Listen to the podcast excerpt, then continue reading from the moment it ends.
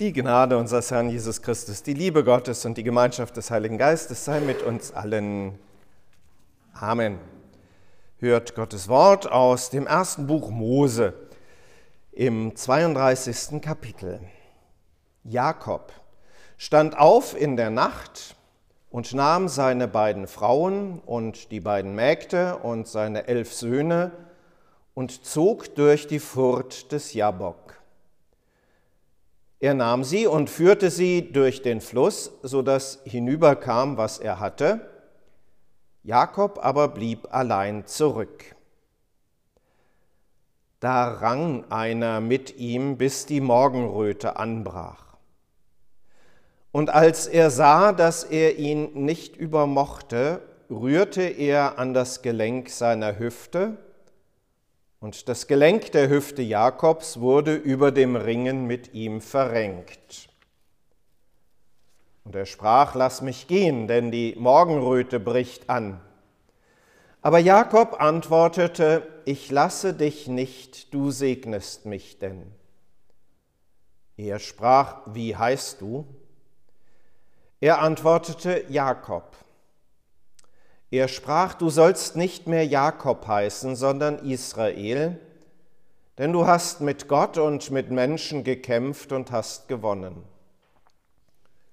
Und Jakob fragte ihn und sprach, sage doch, wie heißt du? Er aber sprach, warum fragst du, wie ich heiße? Und er segnete ihn da selbst. Und Jakob nannte die Stätte Pnuel, denn ich habe Gott von Angesicht gesehen und doch wurde mein Leben gerettet. Und als er an Pnuel vorüberkam, ging ihm die Sonne auf und er hinkte an seiner Hüfte. Herr Gott, himmlischer Vater, schenke du uns deines Heiligen Geistes Kraft im Hören auf dein Wort durch Christus, unseren Herrn. Amen.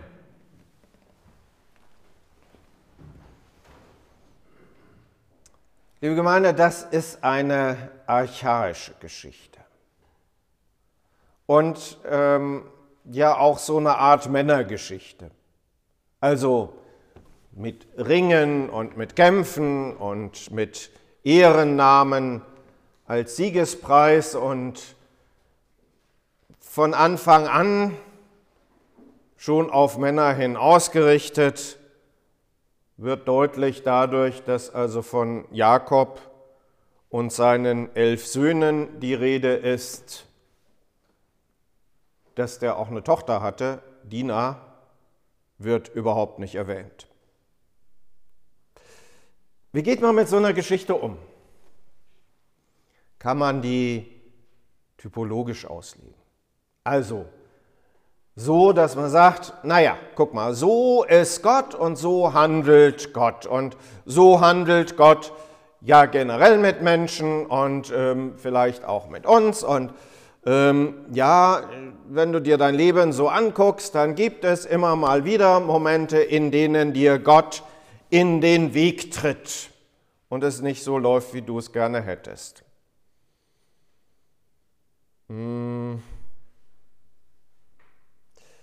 Was hat der Jakob eigentlich vor? Der ist auf dem Rückweg, auf dem Heimweg. Der möchte sich mit seinem Bruder Esau versöhnen. Hintergrund der Geschichte, ähm, Jakob hat Esau um das Erstgeburtsrecht betrogen und musste dann fliehen, war in Haran, also weit weg vom Schuss und äh, hat dort geheiratet, hat da Kinder bekommen, hat Reichtum bekommen und kommt also jetzt zurück mit der Absicht, sich mit Esau zu versöhnen.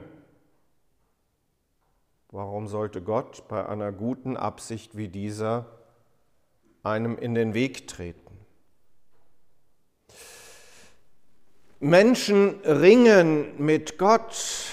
Ja, auch das ist eine Geschichte, die in unseren Erfahrungshorizont irgendwie drin steckt, nämlich, dass wir schon manchmal mit dem, was uns passiert und mit dem, wie Gott ist, wie Gott sich uns zeigt, ringen und in unserem Gefühl da zumindest nicht so wirklich klarkommen.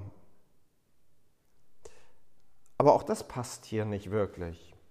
Denn wer gewinnt denn hier? Jakob. Jakob ist derjenige, der in diesem Kampf irgendwie durchhält und äh, wo der andere denn da feststellt, dass er ihn nicht besiegen kann. Passt also auch nicht so ganz wirklich.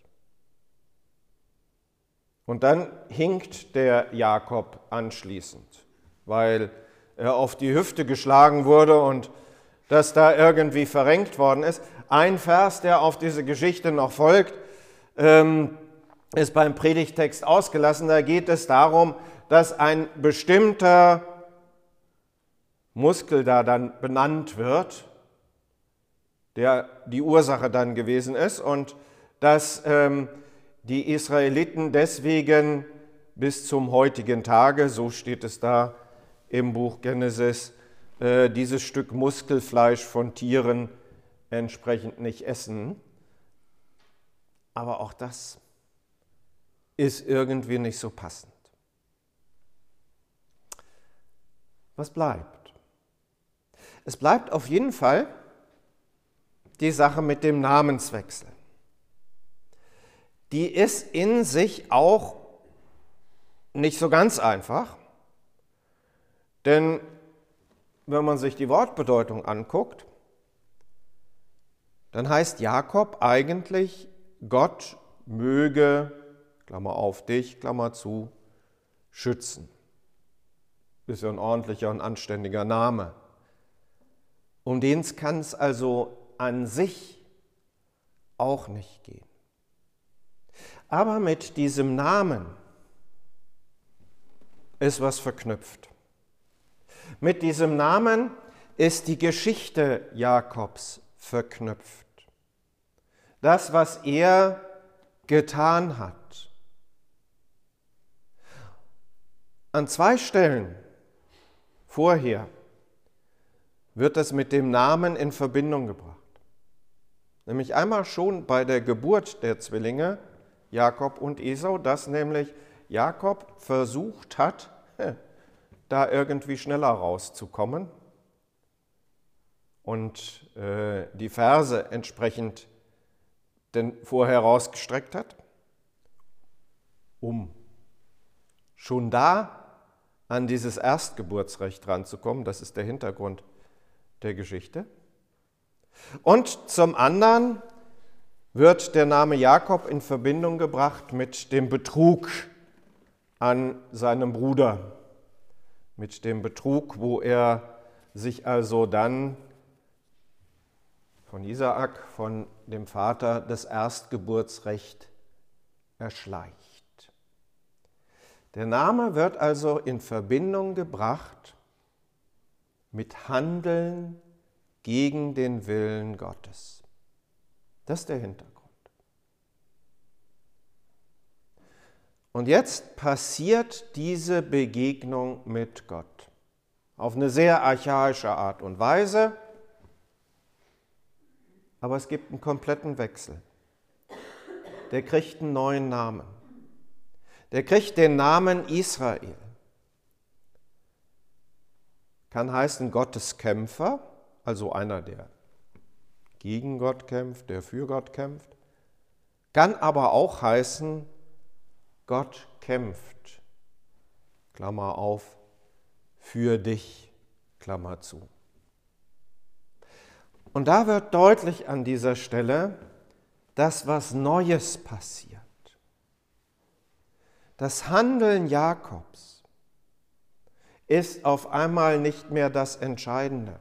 Also das, was er tut, was er gemacht hat, wie er sich gedacht hat, dass das Ganze laufen sollte. Sondern das Entscheidende wird der Segen Gottes, wird dieser Zuspruch der Verheißung. Und es geht bei dieser ganzen Geschichte um die Zuwendung Gottes, um die Verheißung, das Versprechen, das Gott gibt. Deswegen sind dann auch nur die Söhne erwähnt, weil auf denen dann der Fortgang dieser Verheißung in Israel dann liegt. Es geht um die Zusage Gottes. Und da ist der Vergleichspunkt. Da ist der Vergleichspunkt mit Ostern, wo auch ein Wechsel stattfindet. Vorher genau diese Verbindung. Menschen handeln nach eigenem Willen, nach eigenen Vorstellungen, nach eigenen Gedanken, unter Umständen eben auch mal gegen den Willen Gottes. Das, was wir mit Sünde bezeichnen. Und das ist mit dem Namen verknüpft. Das ist mit dem Menschsein verknüpft, seitdem Menschen gefallen sind.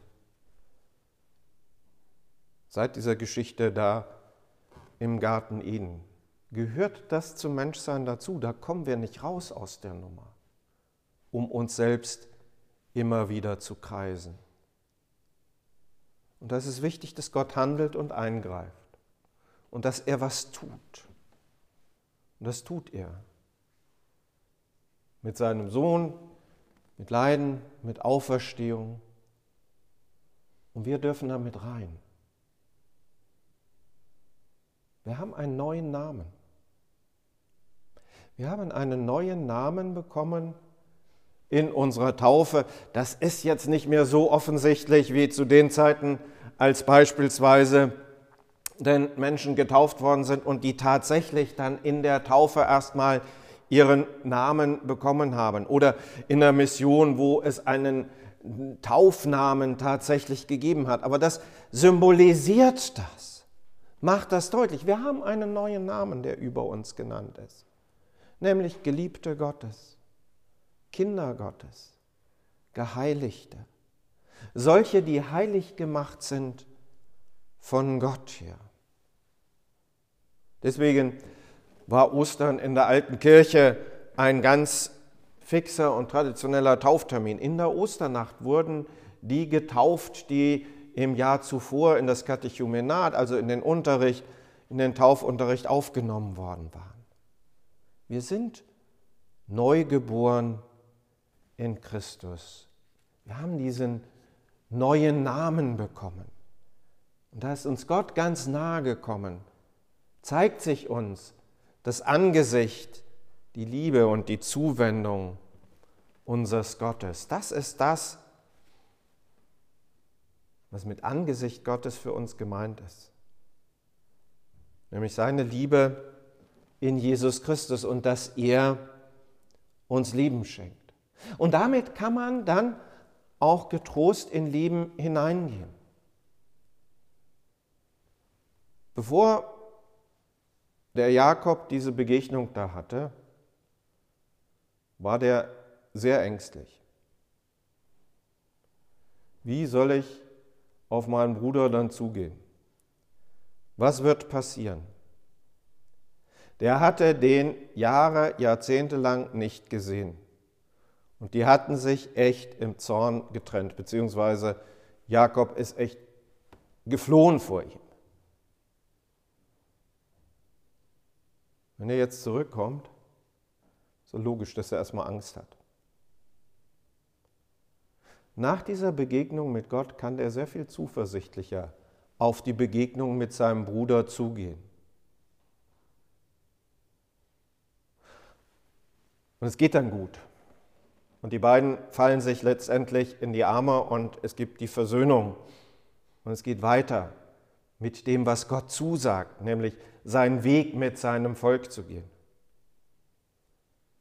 Das ist für uns eben auch ganz wichtig aus dieser Geschichte herauszunehmen und mitzunehmen. Gott steht zu dem, was er sagt. Und er steht dazu, dass er uns Leben schenkt in der Gemeinschaft mit ihm. Und der Friede Gottes, der höher ist als alle Vernunft, bewahre unsere Herzen und Sinne in Christus Jesus. Amen.